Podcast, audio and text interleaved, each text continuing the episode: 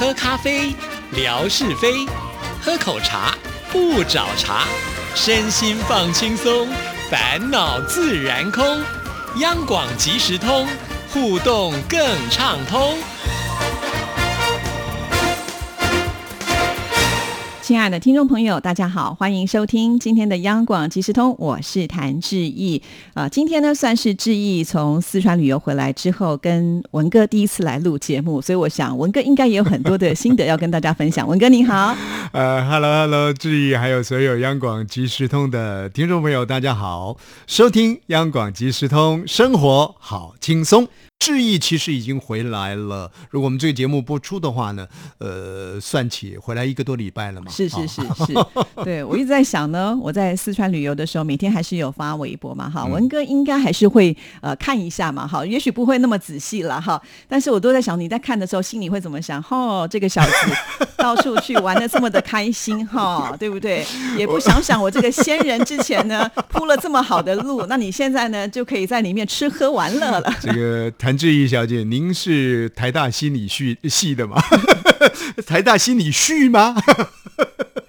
你看我就不是嘛，没有办法讲标准了。你看，这个志毅呢，哎，似乎又讲到我一点儿这个心坎儿里去了。哦，志毅，你看看吃香喝辣的，没有这么大的排场，对不对？好快活啊！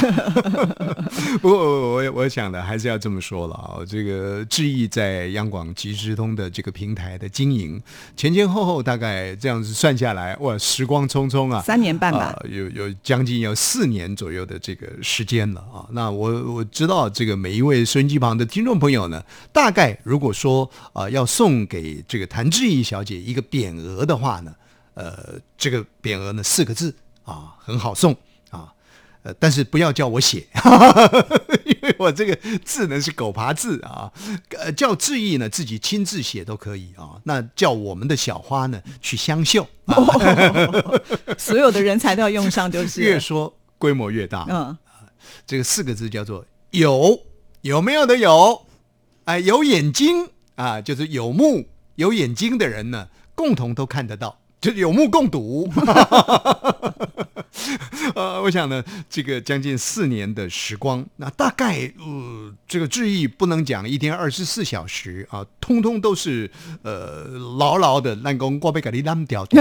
上上个礼拜还可以复习，几个星期我们教大家的这个台语歌曲，我要把你抱得紧紧的。那事实上呢，志毅对于呃央广即时通这样的一个节目内容的规划制作。还有呢，跟所有的在平台上的朋友啊，不管是在微博啦、微信，他是基本上没有了。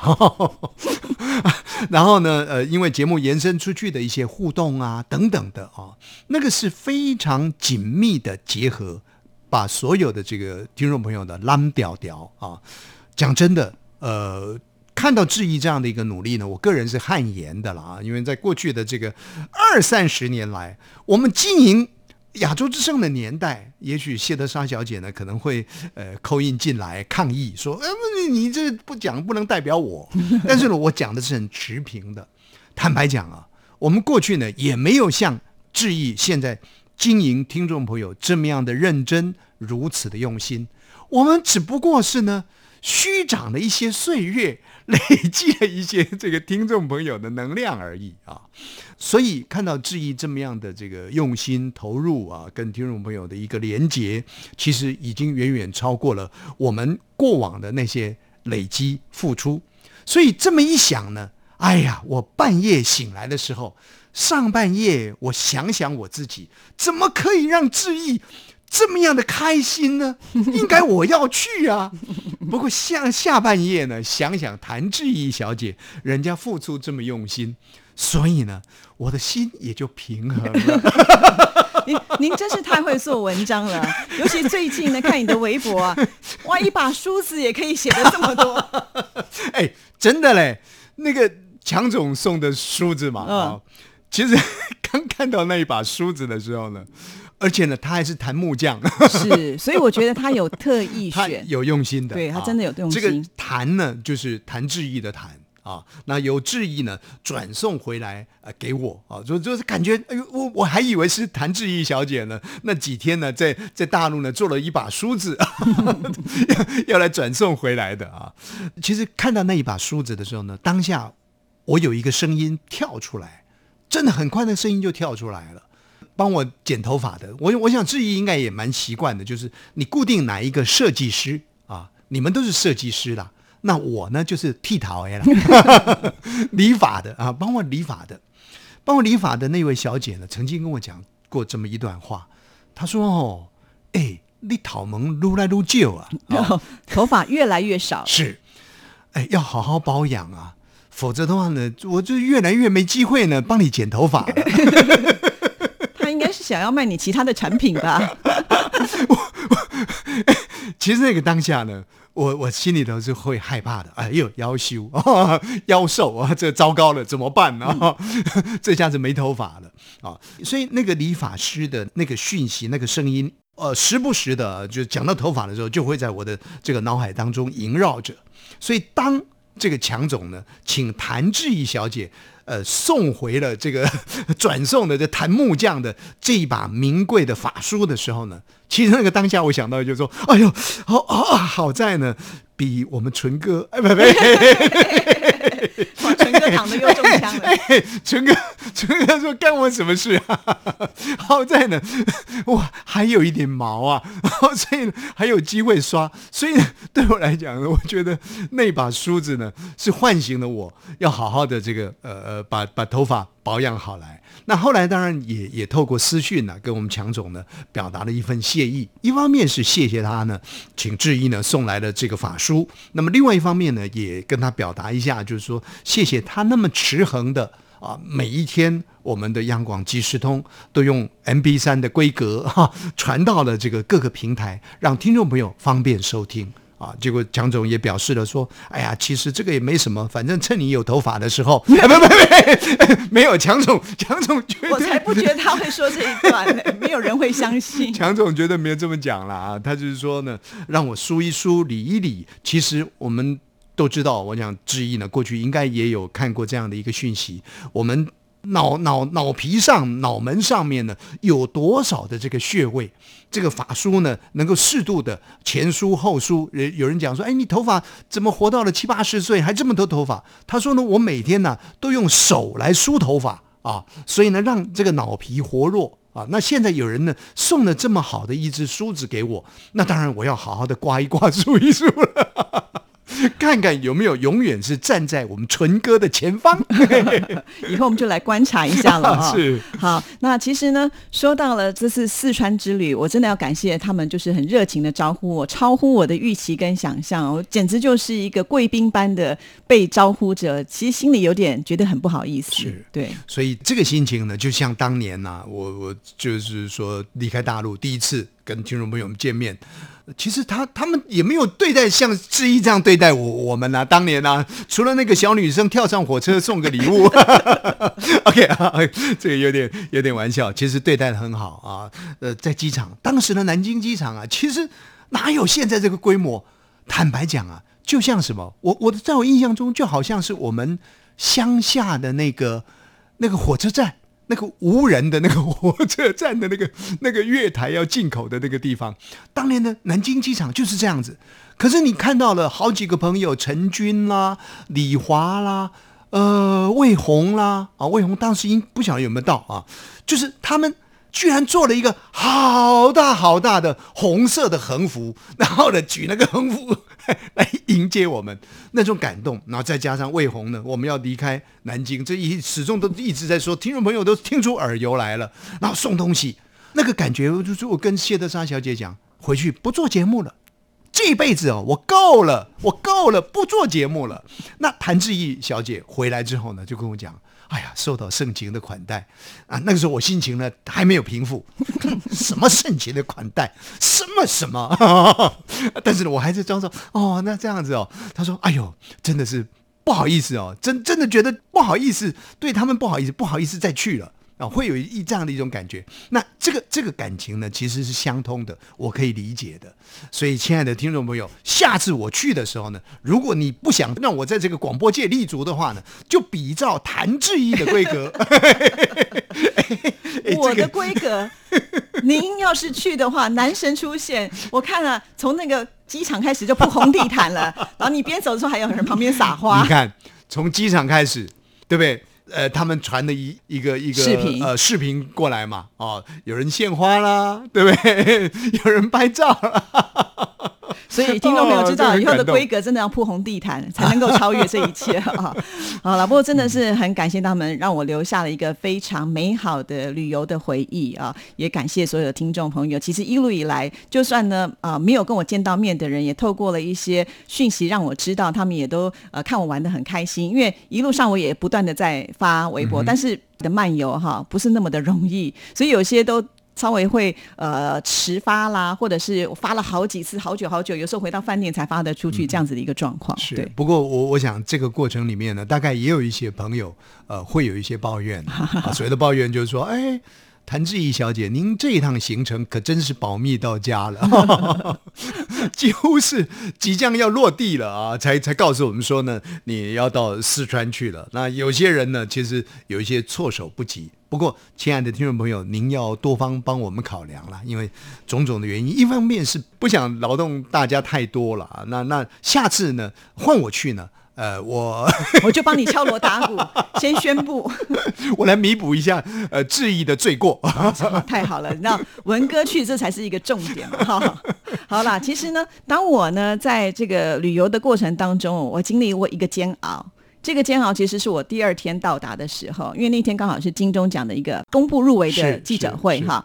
其实我知道，因为我们的组长啊，每天都会发简讯给我或者传讯息说啊，我到时候当天会去参加，到时候有入围的人我就会传讯息给你。好，那其实不讲也大概可能会忘记这件事情，反正我也玩得很开心。可是呢，当我一收到他的简讯的时候，我想说，哎呀，糟糕，你知道那个心情还是会有点忐忑、上下不安。然后呢，以前啊，我找入围的时候，你知道第一个传给我的不是组长，是文哥，他会 传。赖跟我说，哎，恭喜啊，什么实至名归之类的，我就会看得很开心。结果呢，我今年就那边左等右等，哎，文哥的简讯就还没有传来，显然呢，我应该已经呃，就是名落孙山了，你知道？那个时候心里有这样子想，然后因为我人在外面嘛，那那天的我在比较偏僻的地方，老实说是完全没有网络的，就是看不到那个影片，就是金钟奖的那个入围，啊他们是用是可以看影片的对，有嗯视频的嗯，那只能看得到有没有收到那个讯息，我就没有收到文哥的讯息，我想说啊，那大概就没忘了。直到很晚的时候，哎，我是看到了一个讯息了，是呃慧芳传给我的，那他就告诉我说啊，恭喜入围。节目奖啊、就写到这边就没有了。啊我想说，那接下来其他也就没有。其实当下的心情，其实我是跟霞总啊、贾颖在一起的，可是我都没有办法跟他们说，其实我有入围。啊然后那天你又在微博上留了一些内容，然后讲的就是好像那个很悲惨的央广即时通也没有啦。结果你知道贾颖跟霞总看了以后，第二天也不敢问我，你知道吗？他们很担心是我心情不好。其实好歹我也入围一项了嘛，啊 对不对？但是因为前面的种种让我呢，其实也不好意思开口说，哎呦，我我有入围了，然后也怕说他们知道入围说啊，我要帮你搞个很盛大的庆祝，然后又要破费什么这，我其实是不太愿意这样。但是后来我想说，那我也要解释一下，不然他们一直以为我心情很无助的。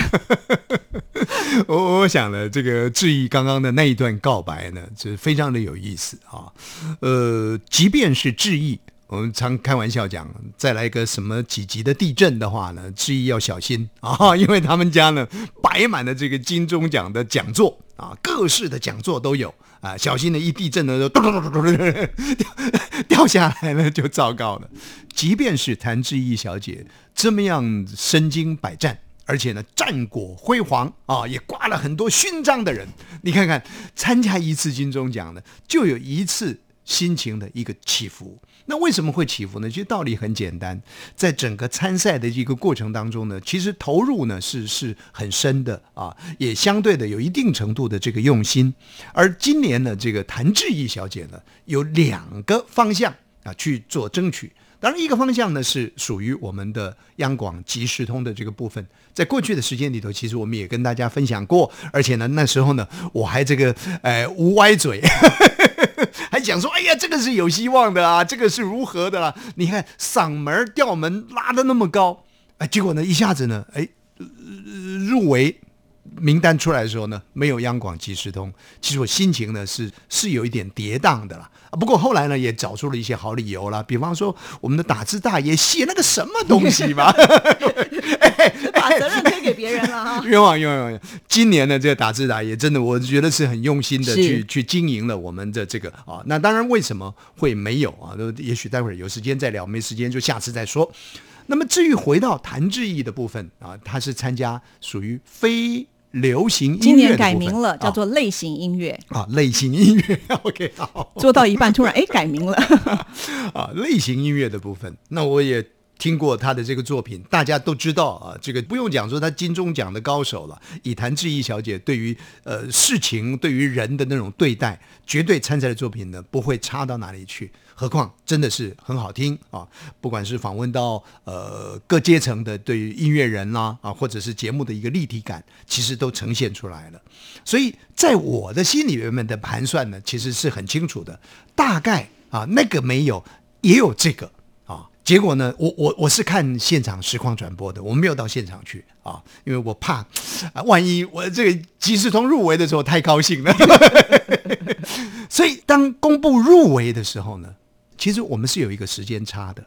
我一方面我是透过手机看这个实况公布入围，二方面呢，慧芳他们还有我们的公关同仁呢，也不断的用赖在告诉我们说：“哎，现在谁入围了？谁入围了？”可是当我看到影像上在颁发您刚刚讲的叫做类型音乐音乐的这个奖项的时候呢，在在公布入围的时候呢，因为有时间差嘛，影像是比较慢的，他们的讯息是会比较快的。所以前面几个奖项谁入围的都比影像更快讯息进来，可是这个部分的时候呢，就没有谈志毅的讯息呢，先跳进来，你知道吗？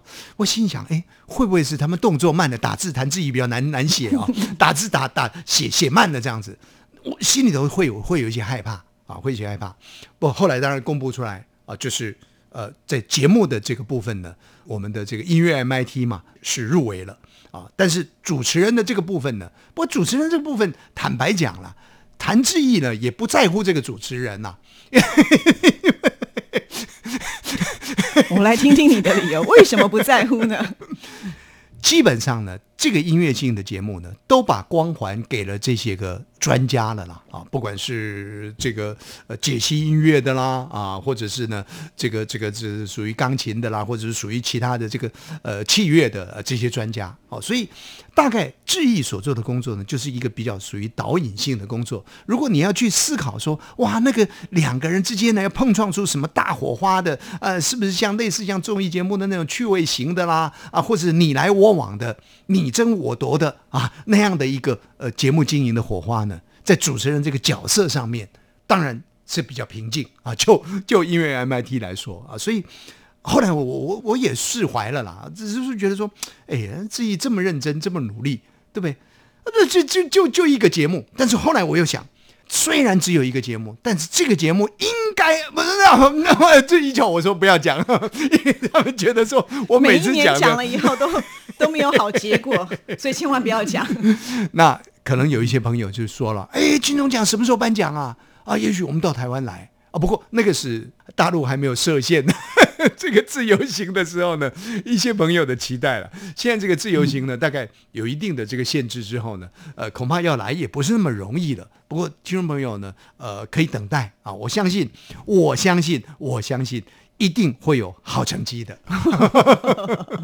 好啦，所以其实呃，不只是质疑的心情有这个上下起伏哦。就文哥呢，虽然人坐在办公室里面呢，我想他应该也没有比我好过到哪里去啊。这也就是为什么后来我没有收到你的赖的原因之一吧。这这在起伏的过程当中，再加上呢，呃，整个过程走完了之后，因为最近实在是挺忙的。事情比较多，所以一件事情呢卷过的一件事情，那后来想说啊，静下心来想要做一些表述的时候，又觉得说啊，时过也境迁了，所以呢，现在就是等待等待金钟奖得奖了。好啦，听到这样解释，我就好像还又可以释怀一点点。刚好今天节目时间也到，那我们就聊到这边。其实还有好多的内容了，我们就期待下一次喽。好，谢谢文哥，谢谢，好，拜拜。